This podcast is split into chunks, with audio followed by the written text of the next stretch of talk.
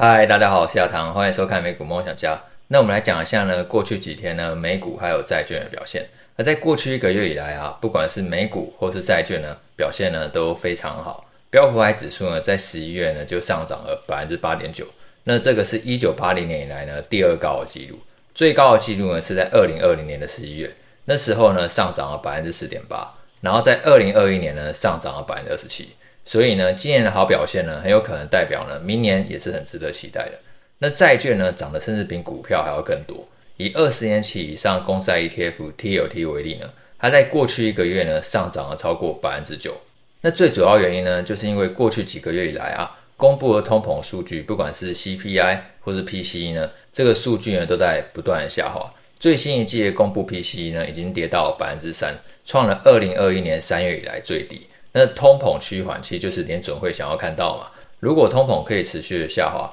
联准会它自然就不需要再维持那么高的利率。所以这也是为什么过去一个月以来呢，股票跟债券的表现都非常好的原因。可是啊，就在前几天呢，知名经理人艾克曼呢，他又跑出来，他跑出来说呢，他认为联准会最快呢要在明年 Q1 就降息，不然美国经济呢就会衰退。那其实艾克曼呢，他在八月的时候说法完全不是这样，他认为那时候呢通膨实在是太高了。所以呢，联准会需要更高的利率呢才能压通膨，因此呢，他在放空美国债券，因为他觉得，美国公债殖率还会更高。那那一波呢，他也确实呢赚了很大的钱，因为呢，后来公债殖率最高升到超过百分之五。可是呢，升到超过百分之五之后呢，他就立刻呢就很快的把空单回补呢，赚了大钱以后呢，接下来他又开始改变说法。他当时是认为呢，因为全球地缘政治风险呢实在太不稳定了，很有可能让这个资金呢开始呢去前往美国公债避险。所以他把空单呢回补获利了结，然后直到呢前几天他受访的时候呢，更表示呢，明年 Q1 呢联准会就要降息，不然美国经济就会陷入衰退，因为他觉得现在通膨趋势已经下滑到百分之三嘛，那如果联准会在通膨呢已经跌破百分之三的时候，还维持百分之五点五的利率，很明显是太高了，那这样一定会去压抑美国的消费，所以他觉得最快最快一定要在明年 Q1 就降息，不然美国经济衰退的风险呢，非常的高。那其实按艾克曼过去的几率来看的话，这也代表说艾克曼他现在应该已经是满手债券多单了嘛，所以他才鼓吹说联准会赶快降息，那这样他这一波债券的多单呢，才可以更快的赚钱。那我们这一集呢，就来讲一下降息呢对股票还有债券影响，到底应该买股票好呢，还是买债券好呢？二零二四年可能发生的情境呢是什么样子？适合资产配置呢就是什么？那如果要知道啊降息对于股票还有债券影响，我们要先从分析美国经济开始。现在美国经济真的像艾克曼讲的那么的危险吗？如果不降息的话，明年 Q1 就会陷入衰退嘛？那其实最近呢，就是美国感恩节的购物季嘛，然后接下来很快要进入圣诞节的购物季。那根据 Adobe 统计啊，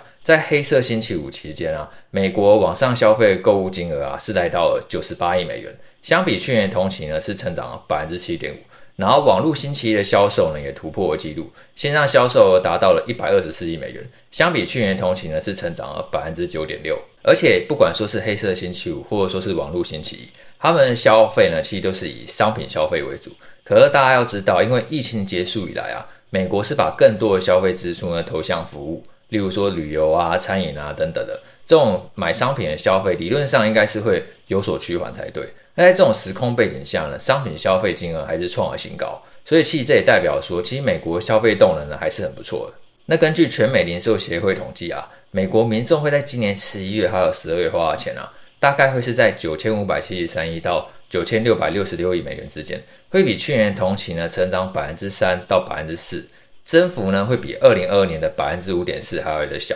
可是呢，这样的成长率呢，其实跟疫情前，也就是二零一零年到二零一九年。平均每一年成长百分之三点六呢，是差不多了。所以其实代表说，美国消费支出还是在稳健扩张。因为二零二一年跟二零二二年是美国人因为宅在家里嘛，所以呢猫起来狂买，才因此让那个商品消费支出成长率呢开始暴升。那现在呢，其实就只是回归到呢过去一般比较健康的成长率而已。如果说以这个角度来看的话，其实美国消费动能是没有像艾克曼讲的那么危险，其实还是维持得很不错的一个状况。那美国消费其实就是美国经济成长最大的基础嘛，因为美国的 GDP 有超过七成都是来自于内需消费，所以只要说美国人愿意继续买的话呢，美国经济成长就会很不错。当然可能不会像过去几季呢经济成长来得那么快，未来几季呢美国经济成长呢很有可能是会趋缓的。但是呢，并不会走入衰退。那如果说呢是属于趋缓，但是没有走入衰退的话，联准会呢它就不会像艾克曼讲的，明年 Q1 一定要马上降息，很有可能就是会缓步的降息，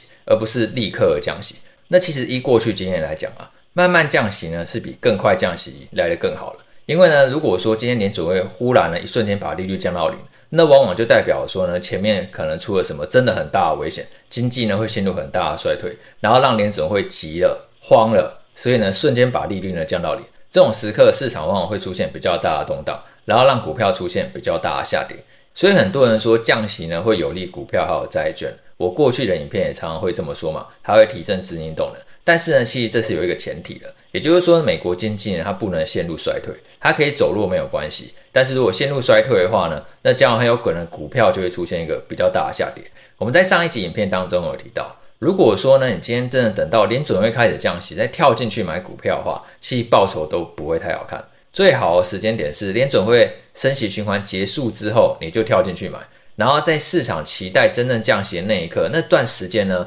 报酬呢其实是最好的。那根据历史统计啊，如果你是在升息循环结束之后跳进去买，标普五百指数，不管是在未来一个月、来三个月，或者说是未来半年甚至一年，报酬率全部都是正的。但是如果你等到降息呢，才跳进去买。那这样，其实呢，报酬很明显就会偏低，甚至呢还有呢跌落负值的可能性。那这个是指股票部分。那债券呢？如果我们把它再细分呢，就是标普五百指数大型股，然后呢长期美国公债以及罗素两千小型股的话呢，假设呢你是在升息循环结束之后立刻跳进去买，不管哪一次升息循环表现都很是很不错，几乎都是正报酬。从一九八四年以来六次升息循环都是如此。可是呢，如果你等到降息之后才跳进去买，哎，就差很多。你会发现标普五百指数跟罗素两千指数呢，在两千年网络泡沫还有二零零七年金融海啸的时候，都出现了明显的负报酬。那降息不是有利提振市场资金动能吗？那最主要一个原因就是因为呢，那时候其实不管是两千年网络泡沫，还有二零零七年金融海啸呢，美国经济呢都陷入了严重的衰退。而债券的话，它真的就是受到利率呢影响是最大，它跟美国经济成长或者衰退了与否呢，比较没有那么大的关联。只要联准会它利率呢一直在下降。那债券就是正报酬，所以这也是我想为什么艾克曼他现在要开始出来呼吁呢？联准会要赶快降息，因为他现在已经满手债券多单了嘛。那只要联准会赶快降息的话，他自然债券多单的部位呢就可以迅速的大赚钱。但是呢，明年经济是不是真的会像艾克曼讲的那么危险？我觉得倒是未必，因为目前美国消费数据看起来呢，其实表现是还蛮健康的。虽然说是有趋缓没有错，可是要立刻走入衰退的可能性呢，我觉得是比较低的。那这样的话，假设是这种情境的话呢？我认为，其实二零二四年呢，股票跟债券呢一起涨的机会是更高了。当然，如果走入衰退的话，股票它当然就不会再上涨了。而债券呢，不管是经济衰退也好，或者说是经济呢温和趋缓也好，上涨的机会呢也都会非常的高。那展望二零二四年呢，我自己的资产配置呢，大概就会分成两部分。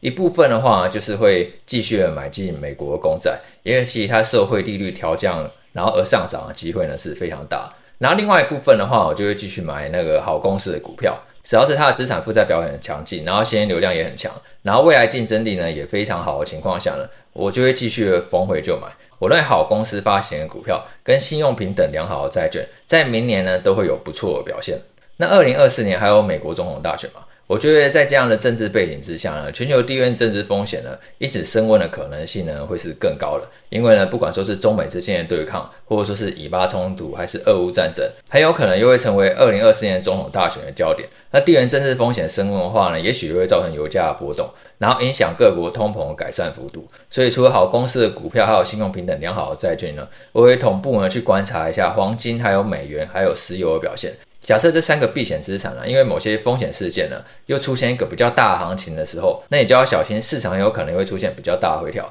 那大概就是呢，我对于资产配置的想法。那最后帮大家总结一下，我认为二零二四年美国经济很有可能会趋缓，但是并不会像艾克曼讲的陷入衰退。而在这种情境下，联准会呢，它就可以慢慢的降息，而不是好像慌了手脚一样要迅速的降息。所以呢，股票跟债券它一起上涨的机会呢是更高的。但是同时呢，我也会关注呢，可能因为美国总统大选来临的关系。所以地缘政治风险的事件很有可能会被放大，所以我会去同步去观察呢，黄金、能源还有美元的表现。假设他们出现一个比较强势的行情的时候，你就要小心呢，是不是呢？也许市场情绪又是比较恐慌一个状态，那这样也许股票就会出现一个比较大的回调。那接下来几天呢，我会继续观察的是呢，十二月十二号呢，美国会公布十一月的 CPI，然后隔天呢，联准会呢，它就要召开利率决议，然后同时会公布新的利率的预测，那当然包含二零二四年利率预估。那可以从这份利率预估呢来推估呢，联准会呢它对于货币政策的想法，是会像艾克曼讲要马上立刻降息呢，